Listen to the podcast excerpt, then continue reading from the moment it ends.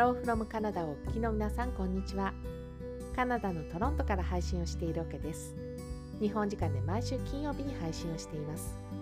この配信ではカナダの東側トロントでのライフスタイルの話をメインにたまにクラフトや旅の話も織り交ぜつつお届けをしています。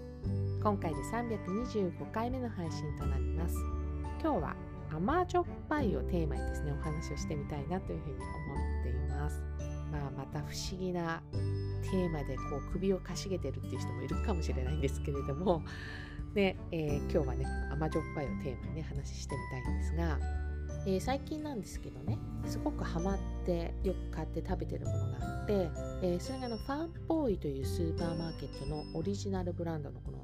スナックですね。ファンボーイあの以前このハローフロムカナダでも私の好きなスーパーマーケットなんだよっていう配信をしたと思うのでどんなスーパーマーケットだろうっていうふうに思う方がいたらですねぜひあのその配信聞いてみてほしいなっていうふうに思っております。え今日はあの概要欄にそのリンク貼っておきますね。でその気に入ってるスナック、まあ、商品名ケージンメックスという、えー、名前がついておりましてこれねすんごい気に入ってて先日あの日本帰国の時にですねお土産でもこうたくさん持ち帰ってみんなに渡すっていうね。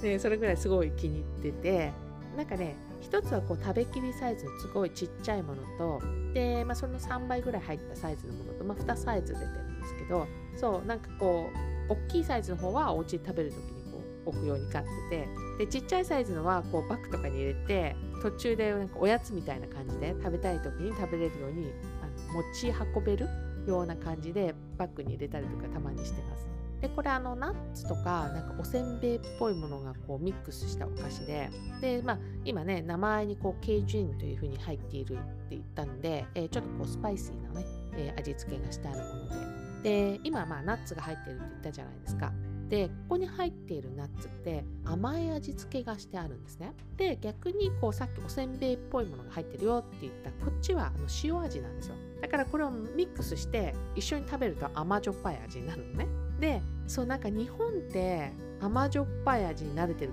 国民ですよね。そうなんか代表的なのも皆さん多分頭にパッと思いつくと思うんだけれども、まあ、代表的なのみたらし団子とか、まあ、これぞね甘じょっぱいの。王道ですよね。あとね先日ねものすごく久々に甘露飴を買って食べたんですね。皆さん甘露飴分かりますかね？そう。で今もあってちょっと私は嬉しくなったんだけれどもほんと昔々昔からある伝統的なお菓子って言ってもいいんじゃないかっていうふうに思うぐらい、えー、昔からあるその飴がこの甘露飴でまさにこれもね甘じょっぱい味じゃないですか。で見た目も味もその飴の硬さもなんか全然昔と変わってないじゃんっていうふうに思いつつねすっごく懐かしい気持ちで私食べたんですけど、まあ、これを食べてですねこう全く違和感を感じないっていうのは本当日本人ならではなのかなっていうふうにふと思っちゃいましたこれ。っていうのもやっぱこれ飴だからそうキャンディーですよ。でキャンディーであんまりその甘じょっぱいものって私こっちではこう食べたことがなかったんでやっぱキャンディーは甘いっていう感覚がやっぱ皆さんこう持っていると思うのでそうその意味ではある意味すごい日本らしい飴？って言ってもいいのかもしれないですけどね。あとやっぱ食べ物でこう豚の角煮とか。私もすごい大好きな豆缶これもね甘じょっぱいですよね。あの豆がすごい塩気がすごいあるので、えー、そこにま黒蜜をねたっぷりかけてべるので一緒に食べるとまあ甘じょっぱい味になるっていうそこが美味しかったりするんですけどあとやっぱ日本の、えー、和のスイーツって多いのかもしれないですね。さっきのみたらし団子もそうかもしれないけど、あと、だから桜餅とか、柏餅のあのお味噌の味の方のね、これもこう甘じょっぱいに当たると思うんだけど桜餅はねやっぱ外側の葉っぱが塩漬けになっていると思うんで、えー、まあ一緒に食べるとその餅の中に入っているあんこと一緒になって甘じょっぱい。あとはあの柏餅の、えー、味噌あんの方はそのピンク色のお餅で包まれたやつですね。でこれもあのお味噌にやっぱ塩気があるからでこうあんことして食べた時にそう甘じょっぱい味のあんこになってるっていうね甘じょっぱいスイーツの代表かなとは思うんですけど。そうさっきあのこの味噌味のあんこの話してたらふと思い出したのがごまあえかもというふうに思いました。でこの辺まあごまあえはこう家庭によって味が違うと思うんでもしかしたらうちの味はこう甘じょっぱくないのよっていう人いるかもしれないんですけど私作る時にあの砂糖味噌こう醤油をミックスする感じなんでかなり甘じょっぱい味になってるかなっていうふうに思ってます。でねこのインゲンのごまあえを友達の家でこう夕食を食べる時に私持って行ったことがあるんですね。その時にあのすごい受けたんですよ。これ。あの人生初ごまあえっていう人もいっぱいいて。そう。でなんかえどうやって作るの？みたいな話になってました。でやっぱねこの辺なんかこう何て言うかなあまり日本人じゃない人もいたりとかすると和のもの持ってくって結構勇気がたまにいったりするんですよね。で特にごまあえとかって黒いから。そう黒いものって意外に少ないもんね。そう北米少ないから。まあ海苔とかは最近寿司食べる人多いから慣れてきたとはいえやっぱね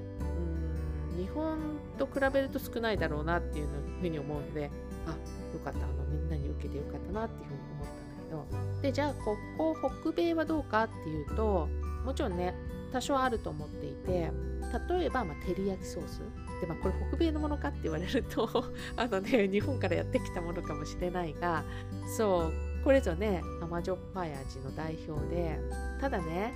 ここトロントでこう照り焼きソースっていうとどちらかというと、ね、その甘さがすごい強めになった甘じょっぱいかなと思って私がただこう個人的にこう意見を言わせていただくともうこれ甘じょっぱい通り越して甘いじゃないみたいな感じのことも多々あるんだけれどもそう実は私ねあの北米で食べるその照り焼きソースが苦手だったりします。その甘いすぎる部分が強いのでそうそれですごい苦手だったりするんです。まあそれぐらいだからこう甘さ甘いよりの照り焼きソースって感じ。あともう一つ北米でこれぞ甘じょっぱいをこう前面に押し出した商品だなって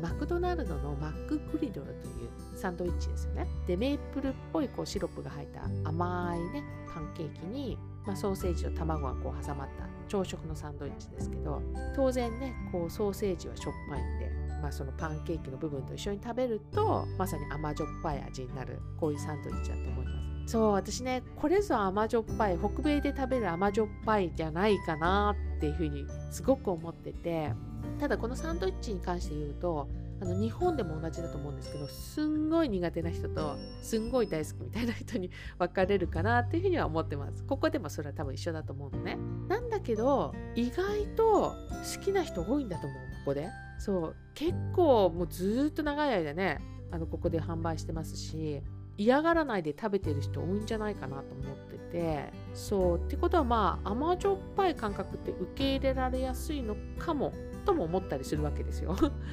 あとなんかこうカナダだとやっぱベーコンにそのメープルシロップをかけたがる人もかなりのこう数でいるので、まあ、違和感ないのかもしれないですね。でやっぱ味覚って、まあ、その人がそうこう育った場所にねかなり影響されると思うので、まあ、その中でもこう受け入れられやすいとか受け入れにくいであとはまあ受け入れることができるまでに慣れが必要みたいなねこういうのもあったりする中でなんか今日お話ししているその甘じょっぱい味ってどうなのかなみたいな私これすごく疑問に感じていたことでただ思ったのがもともとその北米にはその日本みたいにはね甘じょっぱいっていうものが存在していなかっただけでなんか実はこう食べてみたら甘じょっぱい味好きっていう人多いのかもしれないなっていうのはちょっと思いましたかね。そうまあ冒頭でお話ししたみたいにその照り焼きソースが甘いって話したじゃないですか。まあこういう感じで多少こうカナダ人がこう食べやすくなるようにアレンジしたりっていうのはあるとは思いますけどなんか拒否反応は起こりにくいこういう味なんじゃないかなっていうのはなんか今日自分でこう話してみてね、